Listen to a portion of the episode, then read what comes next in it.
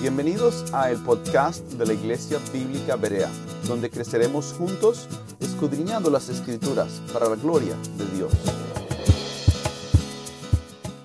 Abramos nuestras Biblias al Salmo 42 y el Salmo 43. Es ahí donde ah, vamos a meditar el día de hoy y ah, nuevamente es un regreso a esta porción ah, de la Escritura. Vamos, hermanos, a entrar a este capítulo, capítulo 42, 43, dos porciones increíblemente preciosas para nosotros, el pueblo de Dios, y ah, esperamos eh, crecer el día de hoy, próxima semana, vamos a estar en este precioso capítulo. Así que ah, mi recomendación, como decía el domingo pasado, es que de alguna manera ah, nos saturemos con el capítulo 42, 43 Ah, si usted lo hace, ah, creo que vamos a tener un poco más de sentido para que usted pueda entender al predicador de hoy.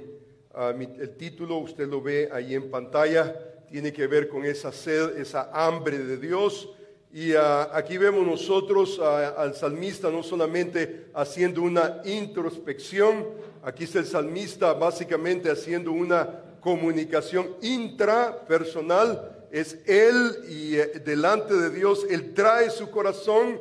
Ah, vamos a observar que ah, esa introspección que Él está haciendo, definitivamente Él nos la hace ver. Como lectores podemos no solamente entender lo que Él está describiendo, pero sentir también lo que Él está describiendo. Gracias al Señor que Él no se queda solamente con esa introspección, Él se mueve a una invocación necesaria de todo hombre piadoso, toda mujer de Dios, en el momento especialmente en esas situaciones difíciles donde no encontramos salida, donde realmente nos encontramos tal vez atrapados en situaciones difíciles. Allí el salmista nos ayuda a entender el corazón de un hombre de Dios, cómo un hombre se desplaza, cómo un hombre se mueve de esa miseria, de esa situación realmente conflictiva a una situación donde realmente puede haber una salida, puede haber un triunfo.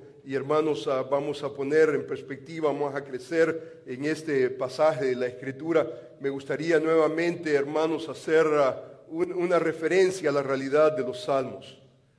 los salmos ah, eh, eh, son escritos por varios autores. Es más, el libro de los salmos es atribuido a una serie de individuos que nosotros de alguna u otra manera los encontramos en el Antiguo Testamento. Por ejemplo, David escribió 75 salmos.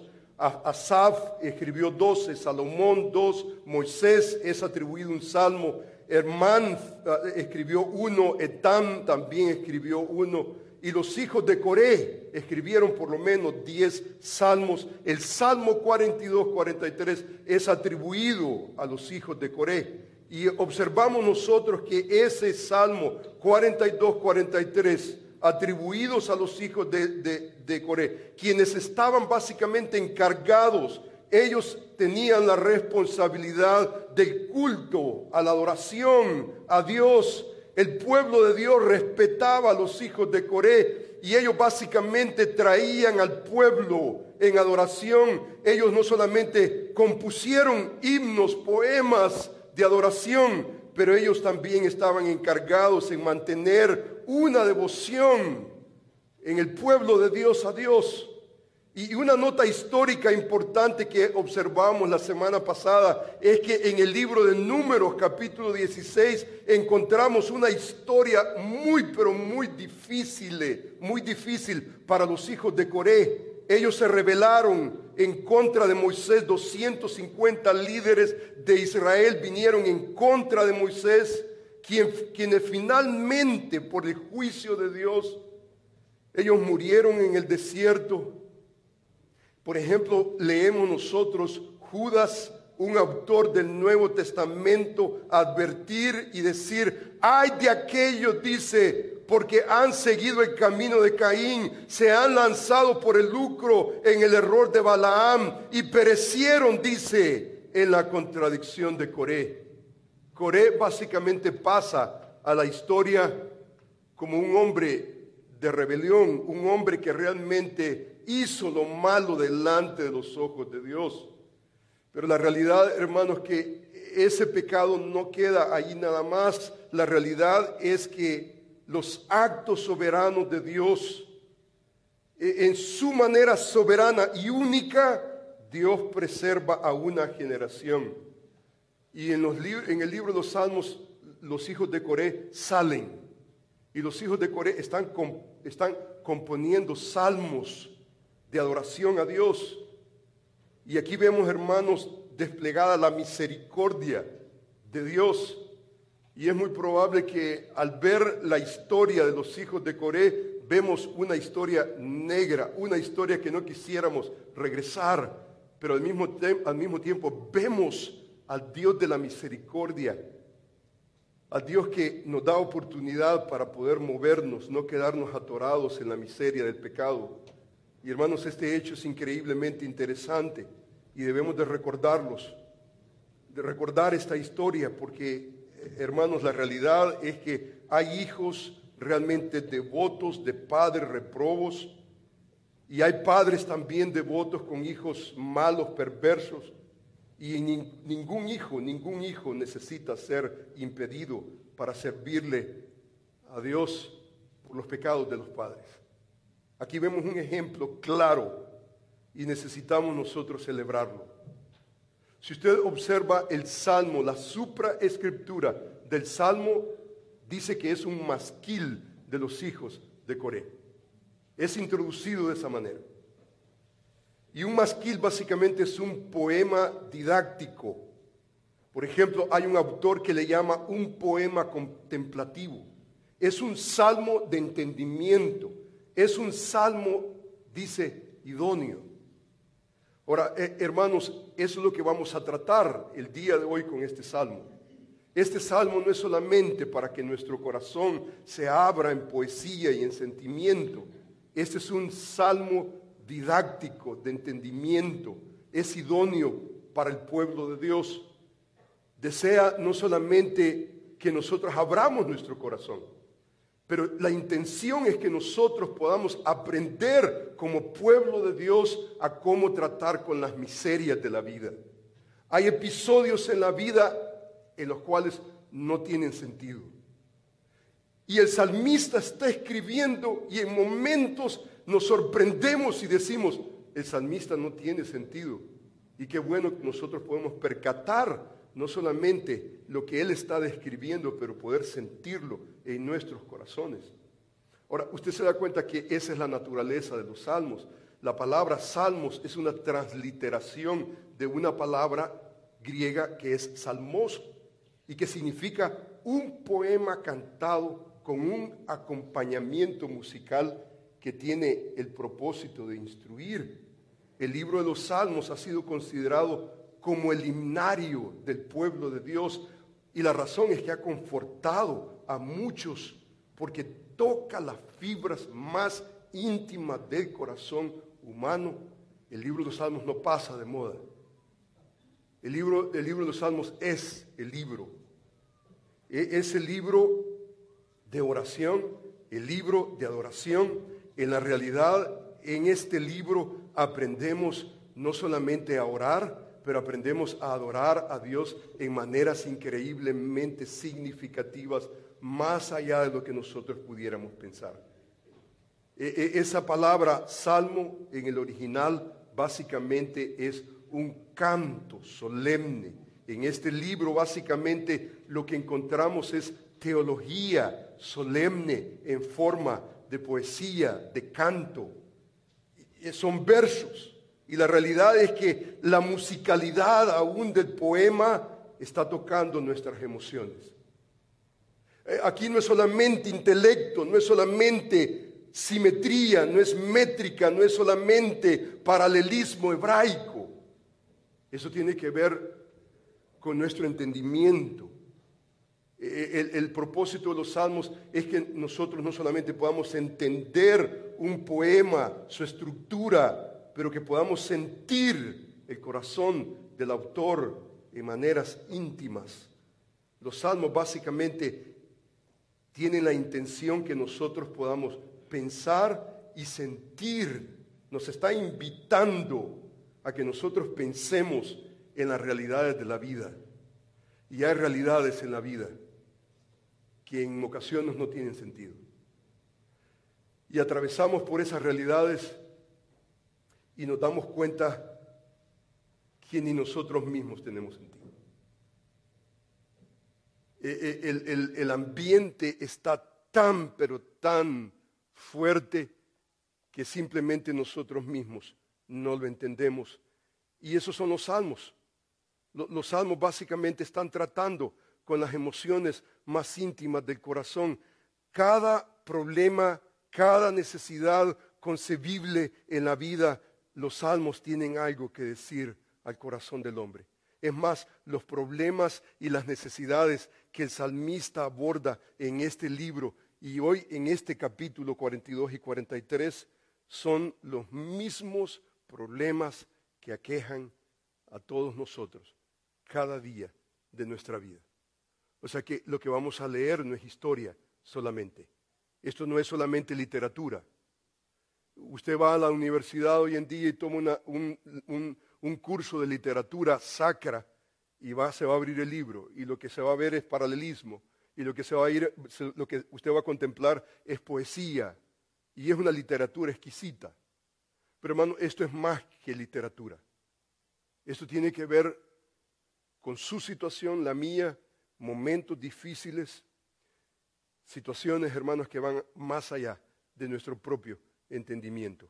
Y la realidad, hermanos, es que el libro de los Salmos básicamente nos enseña a profundizar en nuestra relación con Dios en maneras increíbles. Si nosotros atendemos a los salmos, vamos a buscar allí y vamos a encontrar nosotros respuesta a nuestro corazón golpeado, nuestro corazón necesitado. Por eso recurrimos constantemente a los salmos. Porque nuestra, nuestra alma necesita ese oxígeno divino que solamente lo podemos obtener delante de la presencia de Dios y a través de su palabra. Hay un comentarista que dice que a lo largo de las edades los salmos han retenido su propio propósito original primario, el cual es producir alabanza y adoración apropiada a Dios. Y en esa dirección vamos, aún en medio de nuestra miseria. El tema básico de los salmos realmente es vivir la vida real en un mundo real, donde dos dimensiones operan simultáneamente. Hay, una dinámica vertical con Dios, pero hay una dinámica horizontal. Y entonces estas están constantemente, constantemente. Esta dinámica está ahí de por medio, aún en los momentos difíciles de la vida.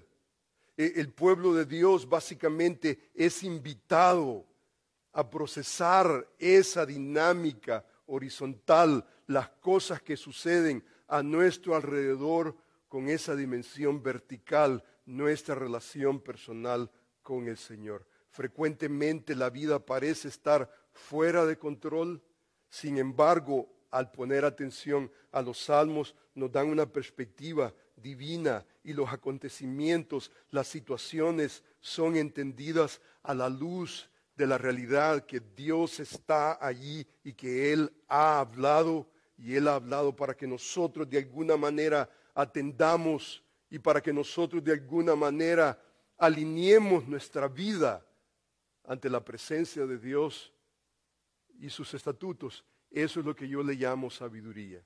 Sabiduría básicamente es aprender a ver la vida del punto de vista de Dios y ajustarse a esa realidad.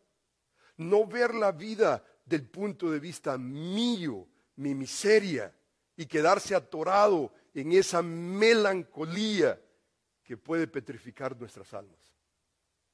Sabiduría divina es aprender a ver la vida, mi miseria, del punto de vista de Dios cómo Dios ve mi miseria y ajustarme a esa perspectiva divina. Esto es lo que está haciendo el salmista en el Salmo 42.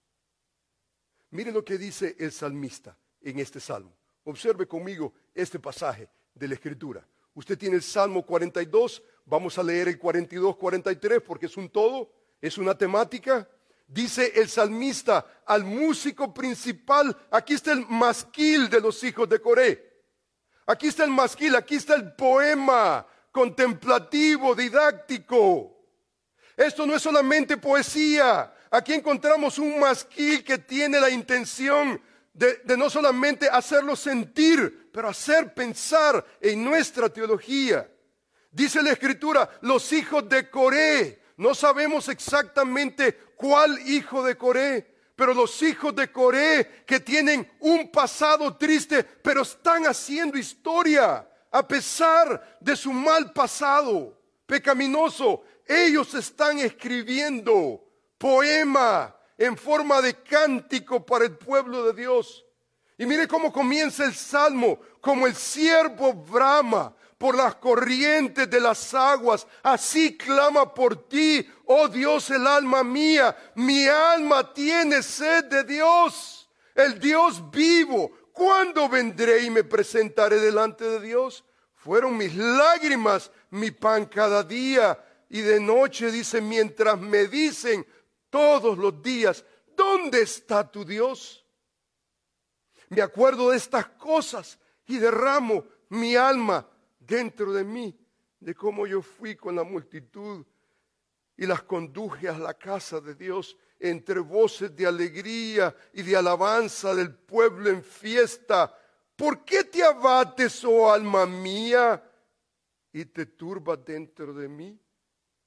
Espera en Dios porque aún he de alabarle, salvación mía y Dios mío. Dios mío, mi alma está abatida en mí.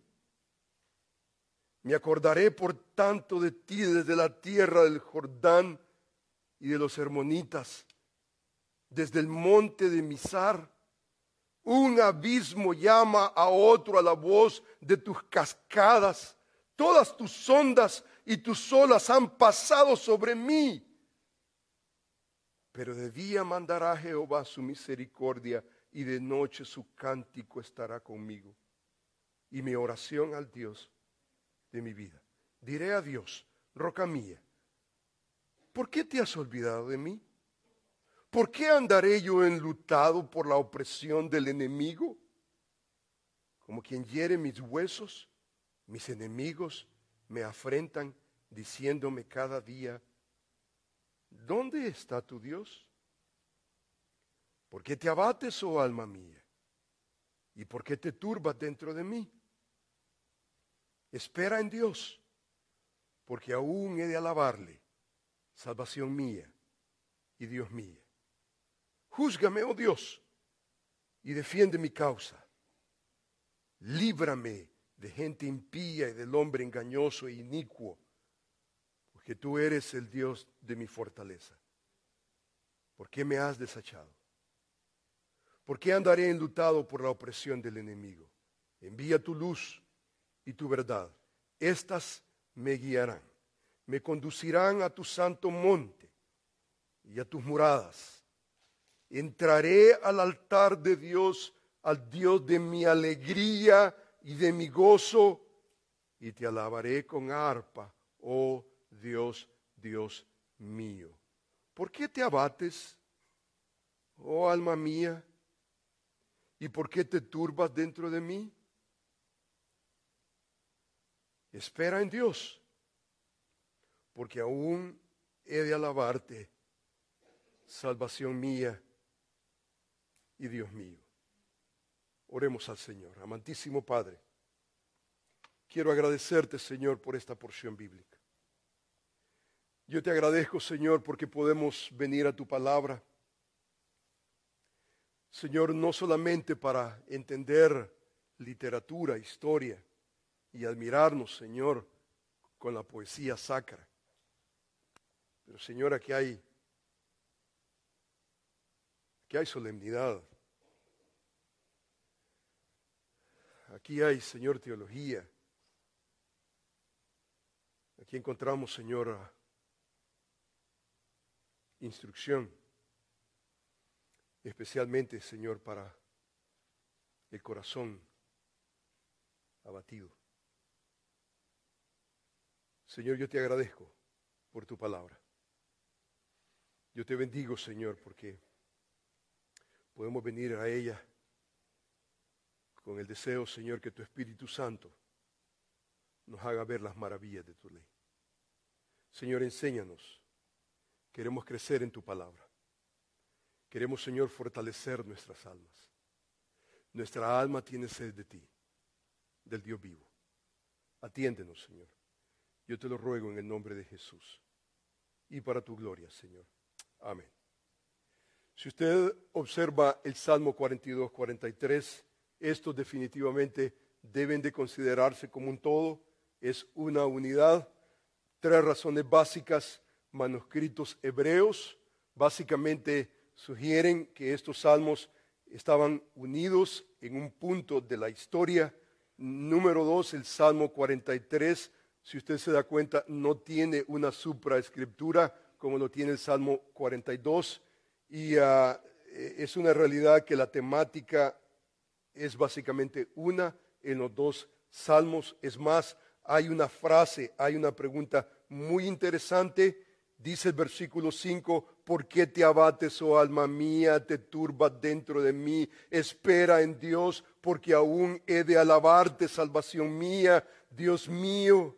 Observe versículo 11, exactamente la misma estructura. ¿Por qué te abates, oh alma mía, y por qué te turba dentro de mí? Espera en Dios, porque aún he de alabarte, salvación mía, Dios mío. Usted observa en el Salmo 43, versículo 5, exactamente la misma estructura. ¿Por qué te abates, oh alma mía? ¿Por qué te turba dentro de mí? Espera en Dios, porque aún he de alabarte, salvación mía, Dios mía. Usted observa que el Salmo 42, 43 son una unidad. Hay una estructura lógica que se comparte a través de los dos salmos.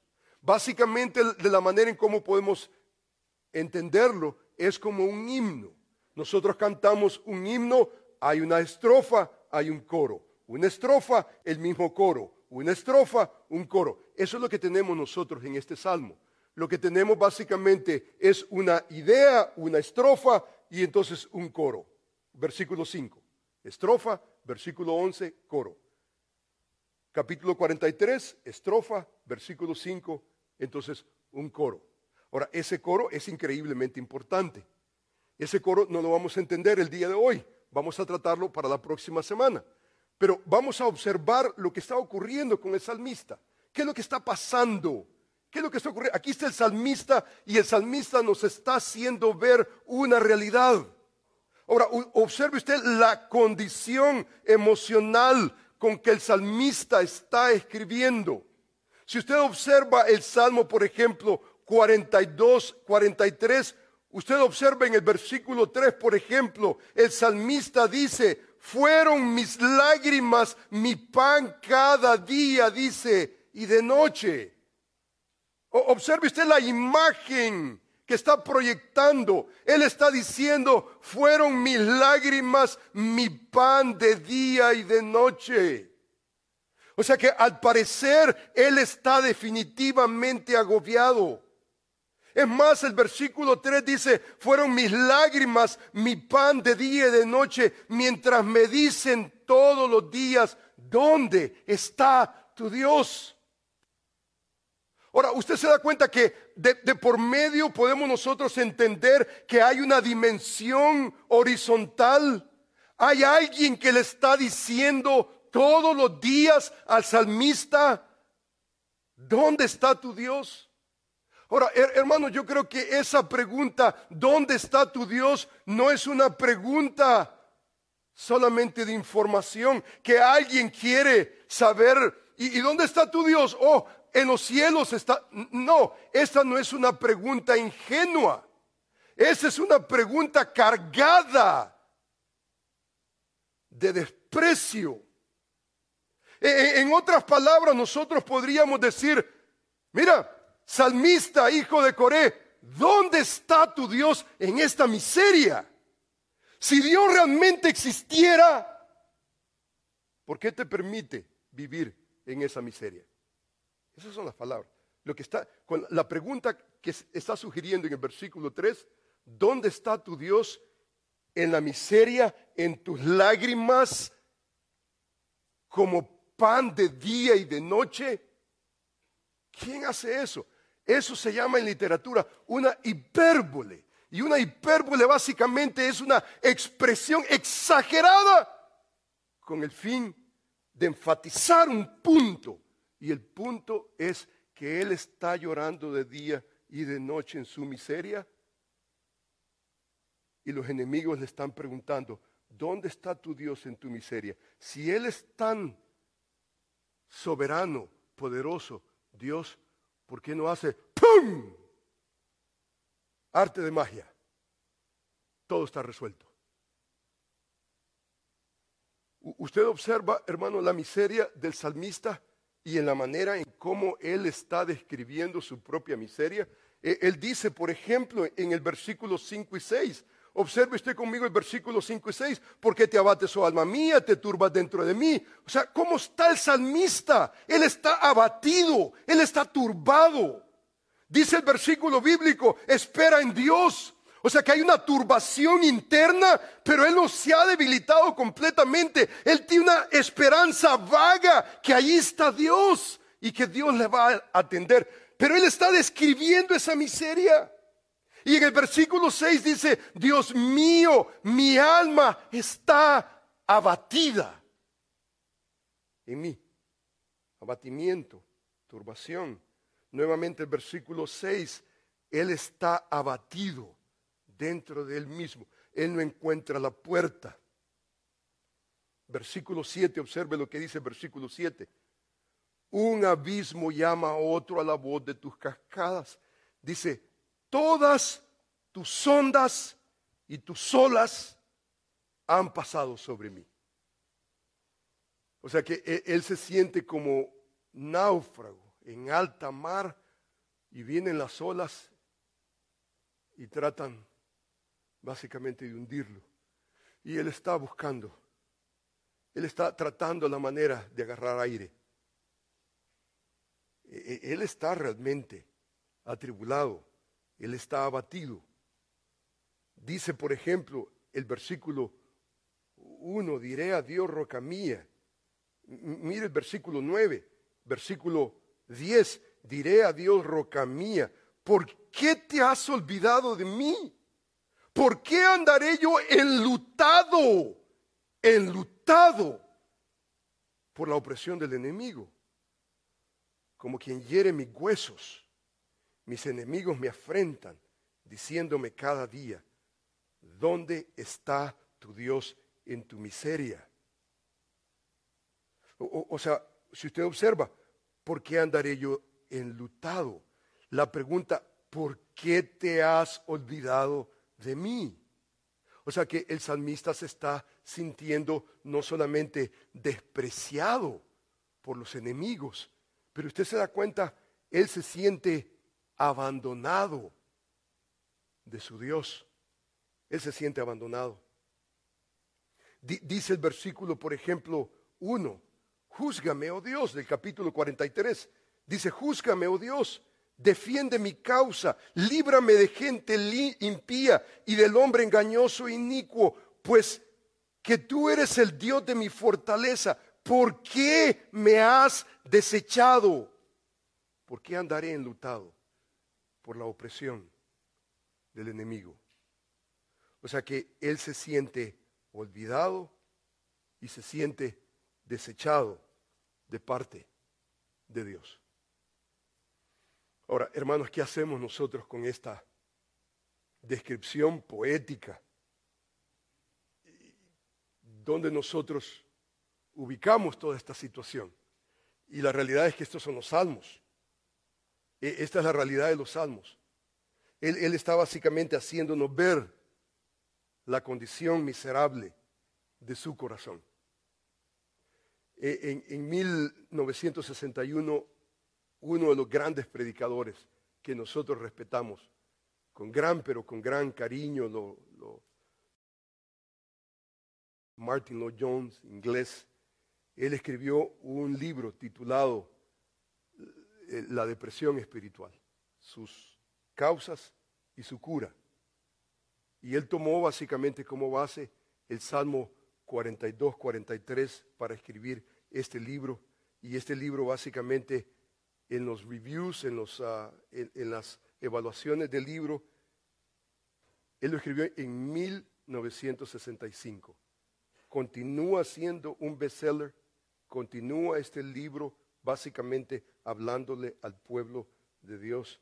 Y Martin Lloyd Jones escribe acerca de este salmo y él dice, el salmista está datando su infelicidad, la infelicidad de su alma, la condición por la que estaba pasando cuando escribió estas palabras había quienes estaban haciendo todo lo posible para deprimirlo y él dio cuenta de eso en maneras gráficas. Esta es la realidad. Martin Lloyd le llama a este capítulo 42-45 una depresión espiritual. Ahora, nosotros usamos la palabra depresión y la usamos especialmente en la cultura de hoy en día. Vamos a observar la próxima semana un concepto más claro de lo que nuestra cultura tiene que decir en cuanto a la depresión. Pero la realidad, hermanos, es que esto es lo que está ocurriendo. Y, lo que vamos a observar, hermanos, eh, el día de hoy y la próxima semana, vamos a comenzar por lo menos, vamos a ver lo que el salmista hace para rescatar su alma de esa depresión, de esa condición que, hermanos, yo creo que todos nosotros atravesamos. Todos nosotros. Alguien que diga, yo no, no solamente está en una miseria, pero es un mentiroso. Eh, Está más complicado que todos nosotros que podemos decir, sí, yo veo hacia atrás y han habido episodios tremendos en la vida. Ha- Han habido situaciones difíciles. Y mire lo que el salmista hace, número uno, número uno. Mire lo que el salmista hace. El salmista básicamente tiene la libertad, tiene la libertad de decirle al mundo entero su condición. A él no le importa cómo la gente va a interpretar su miseria. A él no le importa cómo la gente va a interpretar su agonía, su alma. Pero usted se da cuenta, hermano, usted observa lo que el salmista está escribiendo en ese pasaje de la escritura. Lo que él básicamente está diciendo, lo que él está diciendo es, esta es la realidad de la vida. Esta es la realidad de la vida. La vida es esa. Ahora, hermanos, en nuestro clima que respiramos hoy en día, donde el cristiano tiene que vivir de triunfo en triunfo, y no hay vicisitudes, y no hay distracciones, y todo, estamos, siempre estamos en el pináculo, siempre estamos en la montaña, siempre estamos en la victoria. Y entonces, si no estamos en la victoria, la teología del cristianismo popular es que le atribuimos a esa falta de victoria, le atribuimos pecado. Si tú estás en miseria, si tú estás atravesando una situación difícil en tu vida, entonces eso es porque hay pecado en tu vida.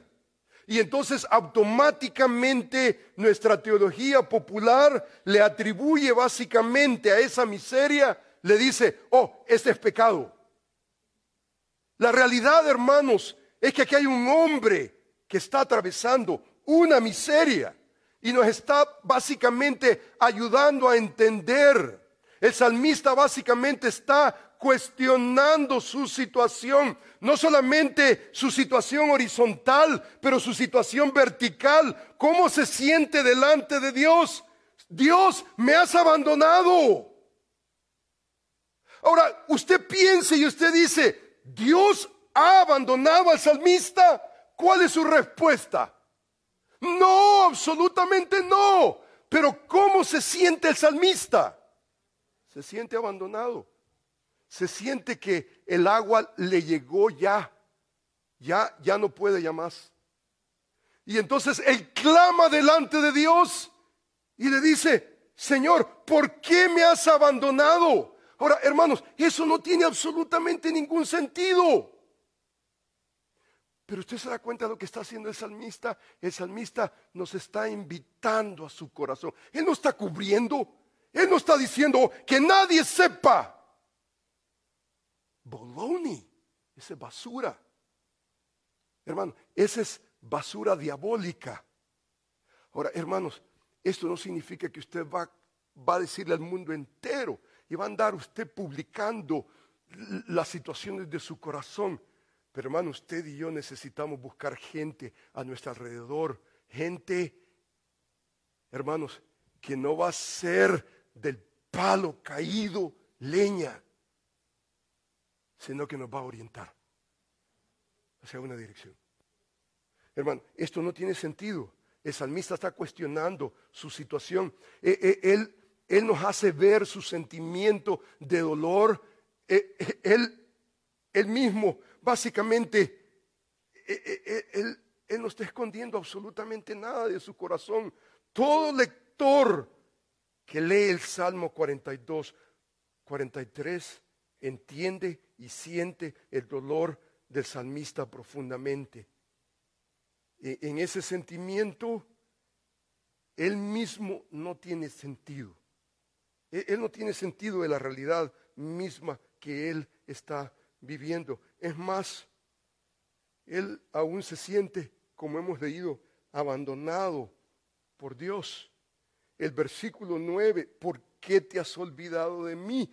El capítulo 43 dice, ¿dónde estás, oh Dios? Ahora, hermanos, esto es bastante similar, hermanos, a las tragedias de Job. Usted recuerda a Job. Job escribió un libro completo que nos habla acerca de su miseria. Usted se da cuenta, Job, nuestro amado Job, sufrió no por el pecado, él sufrió no por su mala cabeza, él sufrió porque fue un hombre justo delante de Dios y Él nos hace ver su corazón a través de todo el libro. Nos hace ver su situación. Y hermanos, hay un pasaje en las confesiones de Job que usted lo lee y usted dice, wow, qué sabiduría, qué sabiduría. Y vamos a leer ese pasaje en unos momentos. Pero hermano, es importante lo que el salmista está diciendo. El salmista no está escondiendo. El salmista no está diciendo, no está proyectando una idea, oh, victoria, victoria, victoria, victoria.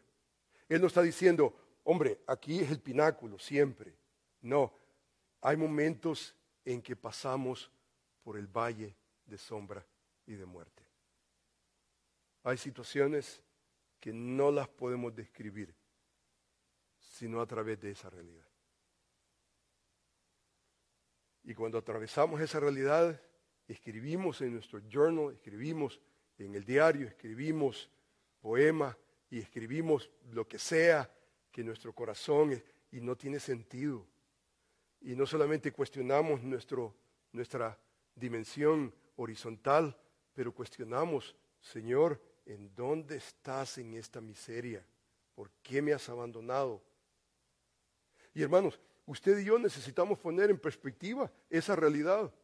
Job, por ejemplo, él dice, él le llama a esas palabras que no tienen entendimiento, él la llama y observe usted conmigo lo que él hace. Él dice, por ejemplo, en Job capítulo 6, versículo 26, mire lo que dice, eh, cuando están los amigos básicamente censurándolo, lo están tratando de atrapar en su confesión sin sentido. Él dice, ¿pensáis, le dice a sus amigos, censurar palabras y los discursos de un desesperado? Él está desesperado, Job está desesperado y le dice a los amigos que no lo entienden, le dice los discursos de un desesperado que son como viento. ¿Sabe cómo le llama Job a su propia miseria? ¿Sabe cómo le llama Job a sus discursos de un desesperado? Le llama como palabras fluctuantes. La palabra que utiliza es como el vapor, Abel Abelim. Ese concepto de vapor, de humo. Y la realidad, hermanos, es que cuando nosotros pensamos en los momentos difíciles de la vida, no tenemos sentido. No tenemos sentido. Hablamos y hablamos lo que no, lo que ni nosotros mismos entendemos Usted se recuerda la experiencia de Job. Ya al final, en su experiencia, él dice estas palabras. Mire qué interesante lo que dice. Respondió Job a Jehová y dijo, yo conozco que todo lo puedes y que no hay pensamiento que se esconda de ti. Dice, ¿quién es el que eh, oscurece el consejo sin entendimiento? Porque yo hablaba lo que no entendía. Y hermanos, esto es importante en los momentos difíciles de la vida. Ahora, no vamos a hablar, hable, pero entienda que ni usted mismo va a tener sentido. Usted no va a tener sentido. Dice cosas demasiado maravillosas para mí que yo no comprendía. Yo simplemente no comprendía. Yo no comprendía lo que Dios estaba tratando de hacer en esa miseria. Ahora, él está escribiendo, ¿cómo está escribiendo? El capítulo 6, él lo está escribiendo en el momento. Vienen los amigos tratando de censurarlo y dice, ustedes están tratando la manera de entender a un desesperado. Las palabras de un desesperado son como el viento. No tienen peso. No tienen entendimiento. Capítulo 42, él está escribiendo y está escribiendo Mira, yo pasé por eso y yo no sabía lo que Dios tenía para mí acá. No sabía. Y él está diciendo, yo hablaba lo que no entendía, lo que yo no comprendía, eso era lo que hablaba. Y hermanos, esa es una realidad y usted y yo necesitamos darnos ese permiso. Debemos de darnos ese permiso. Debemos de decirle a nuestra esposa, como solemos hacerlo, yo no sé si usted lo hace, pero yo le digo a mi esposa, amorcito lindo, mire, le voy a decir algo en este momento y yo creo que no tengo sentido. Pero aquí le va. Here we go. En el nombre del Señor aquí vamos. Y hay cosas que no tienen sentido. Yo recuerdo, por ejemplo, cuando mi mamá se suicidó. Fueron momentos bien, pero muy, pero muy tristes. Yo me sentía golpeado, me sentía rechazado de la persona que debía de amarme.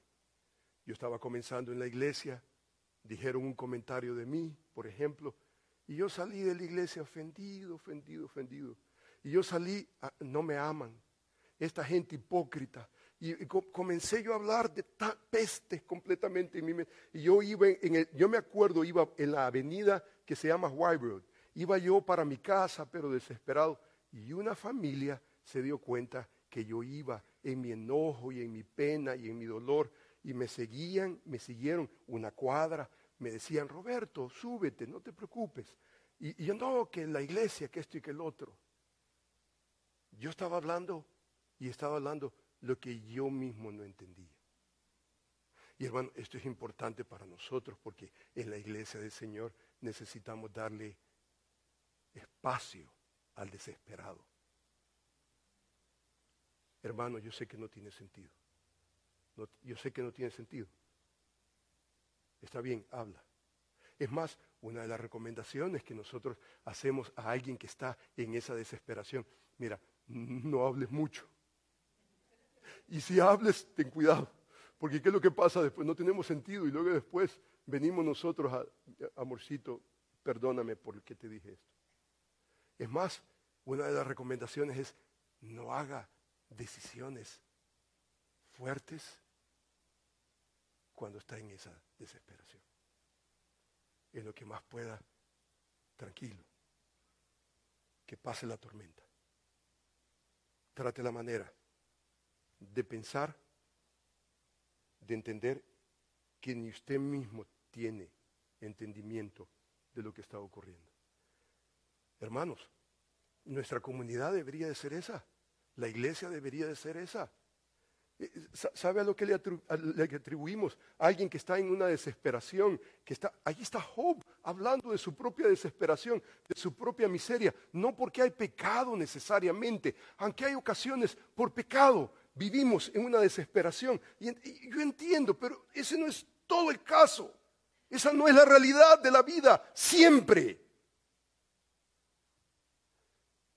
Atribuirle a toda situación pecado Hermano, es uno de los errores que cometieron los amigos de Job. ¿Sabe lo que los amigos de Job debían de haber hecho? Lo que nosotros estamos invitados a hacer cuando leemos el final del libro. Dios se enojó con ellos.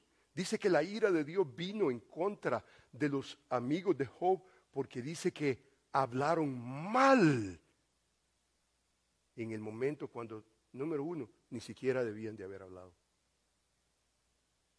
Debían de haber sentido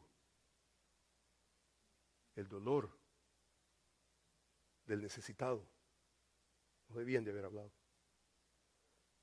Pero en nuestra manera, en nuestra cultura cristiana, que le atribuimos, si estás en miseria, hay pecado. Y entonces queremos cargarle. Dios se enoja en contra de nosotros porque no somos, y, no solamente eso, pero venimos a hablar y venimos a hablar pedazos de verdad. Y pedazos de, de verdad no en el contexto en el cual deberíamos nosotros de hablar, no con la sabiduría con que deberíamos de hablar. ¿Sabe lo que está haciendo el salmista? Número uno, se está dando permiso para decir, esta es la vida. La vida no es fácil. La vida no es ir a Disneyland. La, vida cristiana hay momentos, hay episodios que no los podemos describir sino cuando ande en valle de sombra y de muerte. Hermano, eso es importante para usted y es importante para mí. Hermanos, hay hermanos que pasan por situaciones difíciles. Que sus palabras no sean numerosas. Es más, ese no debería de ser el énfasis. Nuestro énfasis debería de ser sentir el dolor de aquel que sufre. E, el salmista lo que hace es algo monumental. No solamente él está cuestionando su situación, está dando permiso, pero número dos, usted se da cuenta de lo que hace el salmista. El salmista está, el agua le ha llegado hasta las narices pero él está buscando a Dios. Él no tiene sentido. Pero mire lo que hace el salmista. Observe usted conmigo el versículo 7. Observe el versículo 7 del capítulo, del capítulo 42. Mire lo que dice el versículo 7. Dice, un abismo llama a otro a la voz de tus cascadas. ¿Quién es ese pronombre tus cascadas? Es Dios el que está básicamente mandando un abismo. Un abismo llama a otro a la voz de tus cascadas. Todas tus ondas y tus olas han pasado sobre mí, pero de día, dice, mandará quién? Jehová tu misericordia. Y de noche tu cántico estará conmigo. ¿Qué es lo que está haciendo el salmista? El salmista no solamente está describiendo su melancolía, él no solamente está diciendo, mira, mira mi miseria, estoy agobiado, abatido, desconsolado, me siento abandonado del mundo que está a mi alrededor y especialmente de Dios. El salmista está diciendo, él está atribuyendo a Dios la miseria que está atravesando. ¿Por qué Dios está haciendo esto? Hermanos, este es un asunto de fe. Porque ni nosotros entendemos, sino hasta que viene el capítulo 42. Cuando viene el capítulo 42, venimos a la cuenta. Ahora el problema es que tal vez usted se siente que está en below zero, ¿Y cuándo va a venir el 42? Y usted se siente que ni siquiera está en cero, está negativo. ¿Y cuándo va a venir? El 42. Hermano, usted no controla eso. Pero usted se da cuenta que en la manera en que el salmista está hablando, él está reconociendo que Dios está ahí, aún en medio de mi miseria. Y hermanos, yo quiero decirle algo, hermano, que lo repito constantemente, hermanos, aparte de mi salvación en Cristo Jesús. Lo más precioso que me ha ocurrido a mi alma, lo más lindo, haber, haber experimentado la gracia de Dios en la persona de Jesús. Pero la segunda verdad más contundente en mi vida ha sido descubrir la soberanía de Dios para mi vida. Saber de que Él está en control. Yo no estoy en control. Y yo no sé por qué Dios está echando esa ola, está trayendo esa ola. Yo no entiendo por qué, yo no lo entiendo. Y tal vez en este lado de la eternidad, tal vez no lo voy a entender. No, no, tal vez no, mi mente tal vez no va a tener la capacidad, mi mente no va a tener la capacidad de entender, pero todas tus olas, dice, han pasado sobre mí. Dice el versículo 8, pero de día mandará Jehová su misericordia, de noche dice su cántico conmigo, dice mi oración estará, dice, en mi vida. O sea que Él está luchando por el aire espiritual, Él está reconociendo la sabiduría, la soberanía de Dios sobre su vida. Él sabe que Dios sabe lo que Él está atravesando y de alguna manera él está descansando ante el hecho que Dios está en control de todo. Esto para el salmista es el escape de su alma. Él no se le está atribuyendo a Dios maldad. Él no le está diciendo a Dios, tú eres un Dios malo. Yo no entiendo lo que tú estás haciendo. Pero conforme a las palabras de Job, no podemos atribuirle a Dios despropósito en nada. Todo lo que Él hace, aunque usted y yo no lo entendamos, tiene propósito. Número tres, ¿sabe lo que hace el salmista? El salmista recuerda su experiencia pasada, pero la recuerda en una dimensión correcta, porque hermanos, e, esto puede ser altamente peligroso. Ahora, usted ve que e, él está y él está lejos de la ciudad santa de Jerusalén.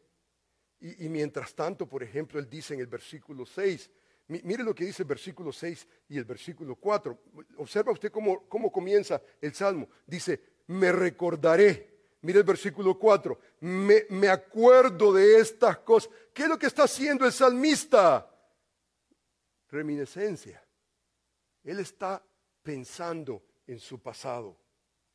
Ahora, aquí hay, hermano, una dimensión nuevamente peligrosa, pero hay una dimensión provechosa, que yo creo que el salmista la está aprovechando. Él se está recordando. Me recordé, por tanto, desde la tierra del Jordán, desde los hermonitas, desde el monte de Misar, está fuera de Jerusalén. Es muy probable que los enemigos lo han capturado, lo han exiliado a una ciudad fuera de Jerusalén y él se está recordando, me dice, me acordé por tanto desde Jordán, desde los armonitas, desde el monte de Misar. El versículo 4 dice, me acordé de estas cosas y derramo mi alma dentro de mí, de cómo yo fui con la multitud, los conduje a la casa de Dios entre voces de alegría, de alabanza del pueblo en fiesta. Una nota importante para entender el capítulo 43.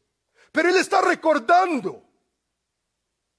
Él está en su miseria, pero él él está pensando en experiencias que él tuvo con el pueblo de Dios mientras él se conducía a la casa de Dios entre voces de alegría y de alabanza, dice. de alabanza. Ahora, hermanos, el peligro, hermanos, de recordarnos del pasado y romantizar el pasado. Y, pensamos nosotros y decimos con mucha nostalgia. Y, y, hermanos, todos, todos debemos de cuidarnos de esa actitud peligrosa, que los días pasados son mejores que los que estamos viviendo en este momento. Eso es encajonar a Dios en una realidad que Dios no es. Tú no sabes lo que Dios está haciendo.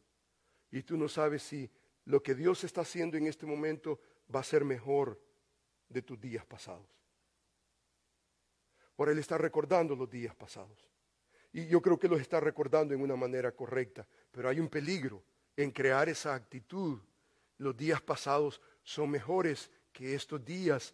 Dejar que esto domine nuestro corazón al punto de romantizar enfermizamente el pasado, glorificar el pasado aún sobre encima de lo que Dios pudiera hacer en el presente. Ahora, hermanos, todos tenemos una historia, un pasado. Algunos hemos tenido, hemos tenido pasados lindos en Cristo. Regresamos nosotros y decimos, wow, Señor, gracias porque en Cristo me diste oportunidad de esto, de aquello, y, me lograste avanzar en, la vida cristiana. Y yo creo que todo eso, hermanos, es importante. Pero, hermanos, eh, eh, dejar que el pasado sea una panacea. Una panacea, hermanos, es un mito, es un remedio para todo, eh, que cura todo, es la solución de todo. o sea, en otras palabras, esto básicamente nos distrae de nuestra santificación presente, nos debilita emocionalmente, espiritualmente, para no poner todo esfuerzo en lo que Dios está haciendo en este momento aún en nuestra propia miseria. El pensar en el pasado, oh, si los días fueran como hace 10 años cuando estaba con la familia tal, con el pastor tal. Hermano, todo eso está bien. Pero que eso no lo petrifique, que no esté creando en usted esa nostalgia, ese sentimentalismo. Hermanos, nuestro pasado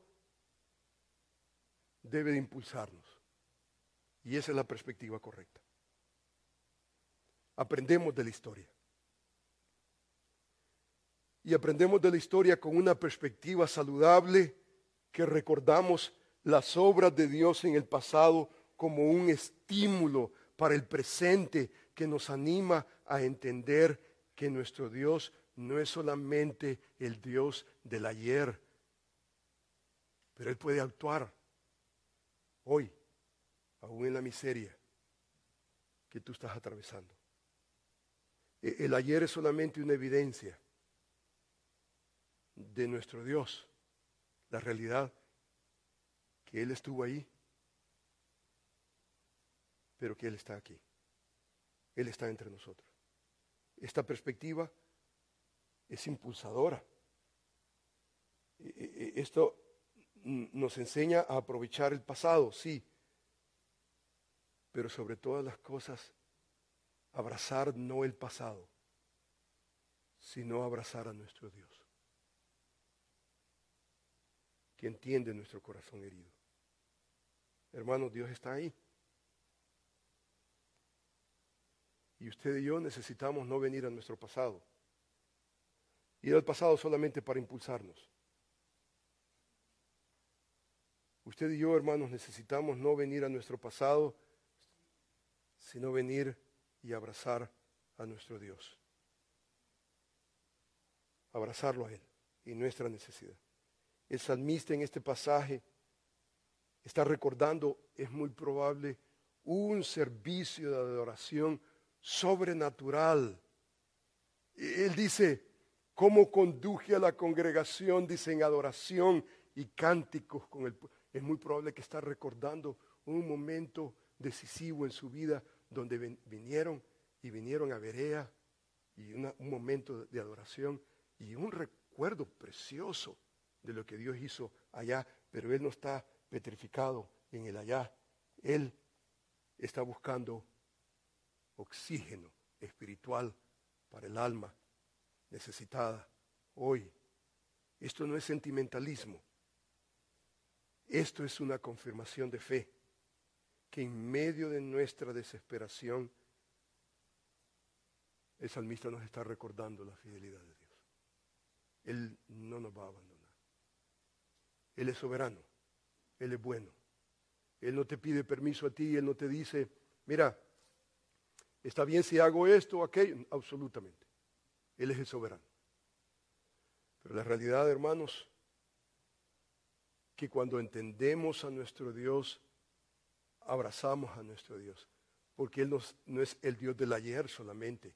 Él es el Dios, el de hoy, mañana y para siempre. Y Él quiere hacer algo en tu vida, aún en esa situación difícil. Usted se da cuenta de lo que hace el salmista. Él no solamente está haciendo una introspección, él no solamente está abriendo su corazón. Usted abre su corazón, usted no va a adelantar en nada, en lo absoluto. Usted puede quedarse ahí, eh, pobrecito, dolor, dolor, nadie me entiende. Y ir de bloque en bloque ahí. By the way, hermanos, en esa experiencia que estos hermanos me ministraron, que hasta el día de hoy lo recuerdo con tanto cariño. Yo no tenía sentido. Y ellos sabían que yo no tenía sentido. Pero ¿sabe cómo me trataron? Me trataron con misericordia. Ellos no dijeron, "Ah, que se muera este peludo. Estaba peludo en ese tiempo. Tenía pelo. Que se muera este. No, no, no, no. Me tuvieron mucha paciencia. Y finalmente me subí al carro con ellos. ¿Y sabe lo que hicieron? Ministraron mi alma confundida, abatida. Me ministraron, aunque yo no tenía sentido. Usted puede llorar y patalear todo lo que le dé la gana y quedarse usted ahí podrido solamente en su dolor, introspección. Y pobrecito yo, hermano, usted no va, el salmista no se quedó ahí. Él está buscando oxígeno espiritual. Él está buscando ese entendimiento delante de Dios y él reconoce la soberanía de Dios. Y, observe lo que hace el salmista número 3, número 4. El salmista afirma una devoción a Dios. El versículo 8 habla de tres categorías importantes. Usted ve el versículo 8. Pero de día mandará Jehová su misericordia y de noche su cántico estará conmigo. Mi oración dice al Dios de mi vida. Usted se da cuenta de lo que está haciendo el salmista. El salmista está hablando de una triada. Es una triada importante que usted y yo necesitamos entender. El versículo 8 dice de la siguiente manera, pero de día mandará Jehová, dice. Jehová su misericordia. De noche dice cántico, dice mi oración. Esa es una triada. Esa es una triada que usted y yo necesitamos, hermanos, apoderarnos de ella. Usted no puede solamente lamer sus propias heridas y decir, pobrecito yo, pobrecito yo. Yo conozco miembros de mi familia que después de 40 años están todavía lamiendo sus heridas. You gotta move on. Tienes que moverte. Tienes que continuar. La vida continúa. Y no puedes vivir en esa miseria. No puedes vivir. Tienes que pelear por tu alma. Y tienes que pelear por tu esposa, por tu esposo, por tus hijos, por tu generación. Tienes que pelear. Y el salmista está peleando. Él no se ha quedado en introspección. Él no solamente está ventilando cosas que no, no tienen sentido. Él está buscando a Dios. Y aquí hay una triada que usted y yo tenemos que.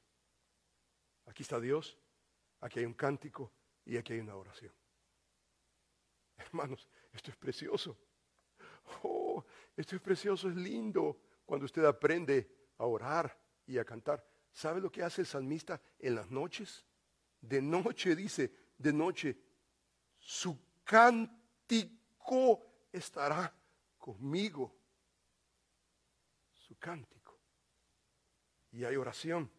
Y es muy probable que no se sabe cuándo comienza el cántico y cuándo termina la oración. Pero ese es un hombre que experimenta la misericordia de Dios.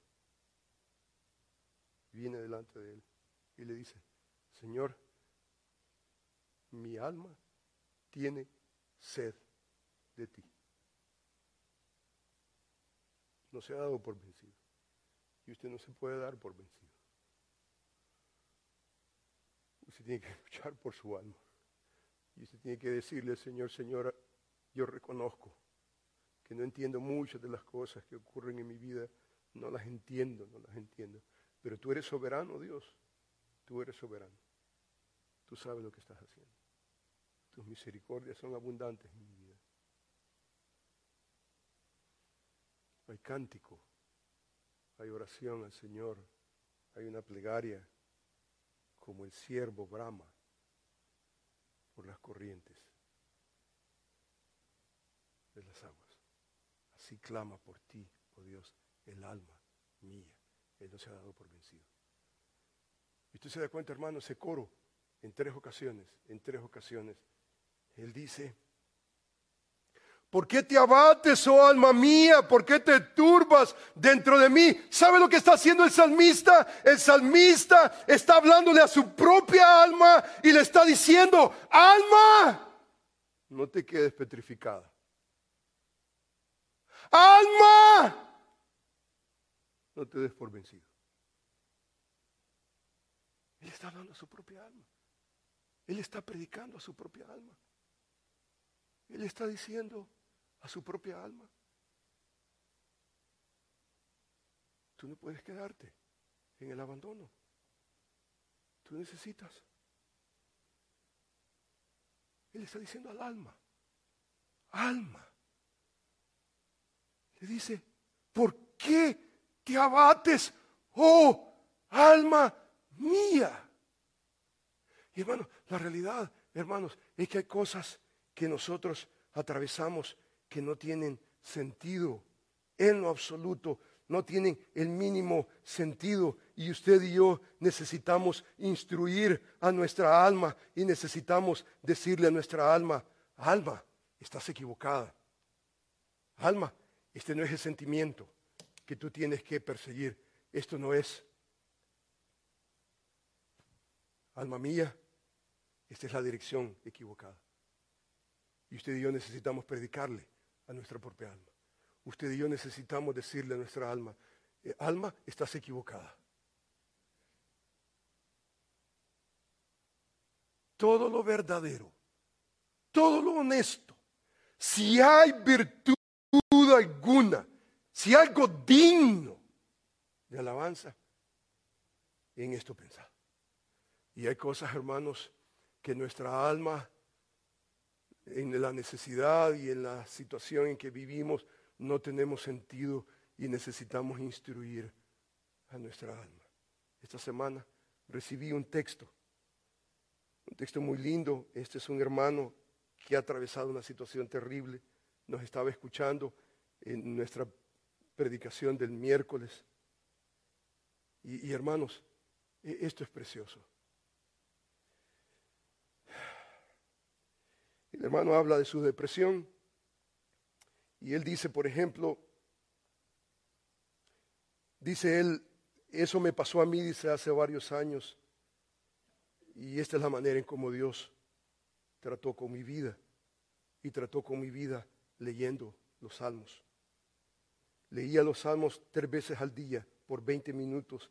Cada día los leía en voz alta para que yo pudiera escuchar mi propia voz y pudiera tener aliento de cada momento. Y entonces él habla, él dice, hermanos, les doy gracias, les doy gracias porque ustedes están orando por gente que está en depresión.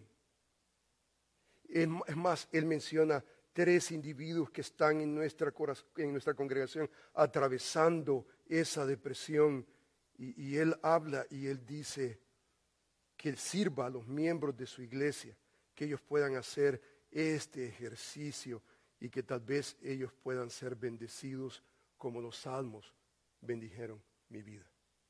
¿Sabe lo que el hermano este está haciendo? Y lo que él hizo en su depresión es instruir a su alma, predicar a su propia alma y decirle a su alma, alma, no, esta no es la dirección.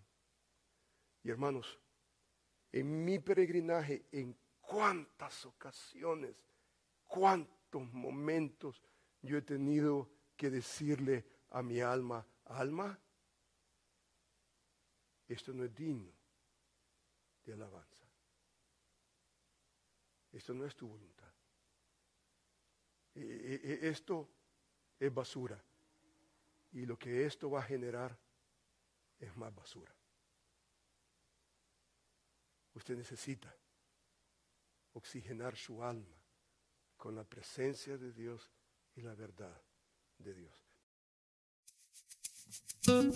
Gracias por escuchar el podcast de la Iglesia Bíblica Berea. Escúchanos en anchor.fm, Spotify, Google Podcast y más. Iglesia Bíblica Berea existe para exaltar a Dios, edificar a los santos y evangelizar a los perdidos.